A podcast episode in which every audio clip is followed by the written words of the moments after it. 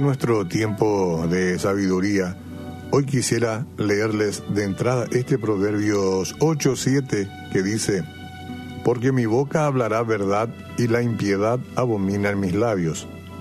Bien, veamos. Ocurre que la verdad tiene un precio. Muchos no están dispuestos a pagar ese precio y optan por seguir los caminos de la mentira. En este país creo que tenemos muchas muestras y no tenemos que andar demasiado lejos para encontrarlas. Entonces están las medias verdades o como se quiera llamar, aquello que no es cristalino y transparente.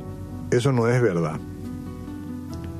La mayor parte de las veces la verdad envuelve dolor. Tal vez sea es el precio más alto que cobra la verdad.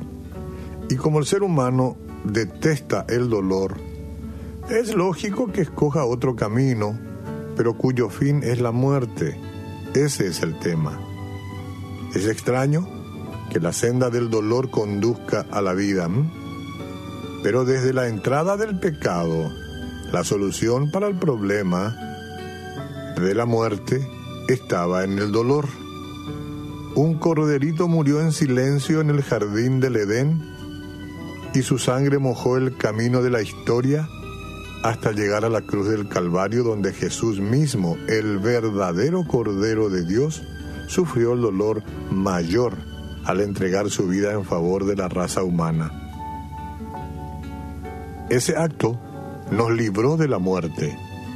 ¿Por qué será que los hombres, queriendo huir del dolor, que la verdad incluye caen en la mentira que es el camino de la muerte?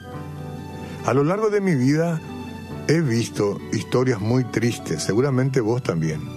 Vidas destruidas, hogares deshechos, relaciones arruinadas por falta de la verdad. Y los argumentos para explicar una mentira son muchos y de variados colores. Salomón, el sabio Salomón, fue un hombre que además de ser inspirado por Dios aprendió mucho con los golpes de la vida. Por eso, en el versículo que yo les hablé hoy, dice, mi boca hablará verdad, ninguna mentira tiene justificación. Aprendió. La palabra proclamar en hebreo se atribuía a los heraldos, que anunciaban buenas nuevas cuando el ejército regresaba de la guerra a pesar del resultado. Buenas nuevas no son apenas las noticias agradables, son a veces realidades dolorosas, pero solo a partir de la realidad tú puedes arreglar el presente y encarar el futuro. Entonces, tenés que hacer, y yo también, de las palabras, palabras de verdad. No nos escondamos, no huyamos, no nos lavemos las manos, no lo dejemos para mañana Vamos a pedirle a Dios ahora que ponga amor en nuestros labios. Muestra misericordia cuando expreses la verdad, pero no la escondas, ¿está bien?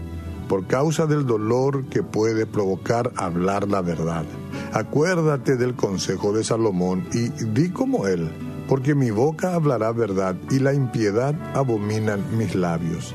La primera verdad, Señor, es esta, yo te necesito siempre te necesité. Y hay muchos que no han podido decirte la verdad, aunque tú la conoces.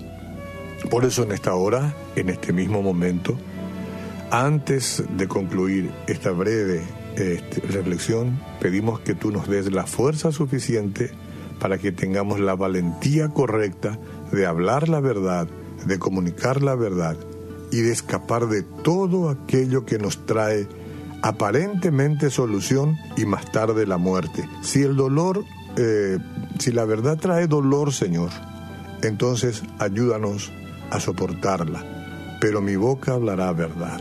En el nombre de Jesús. Amén.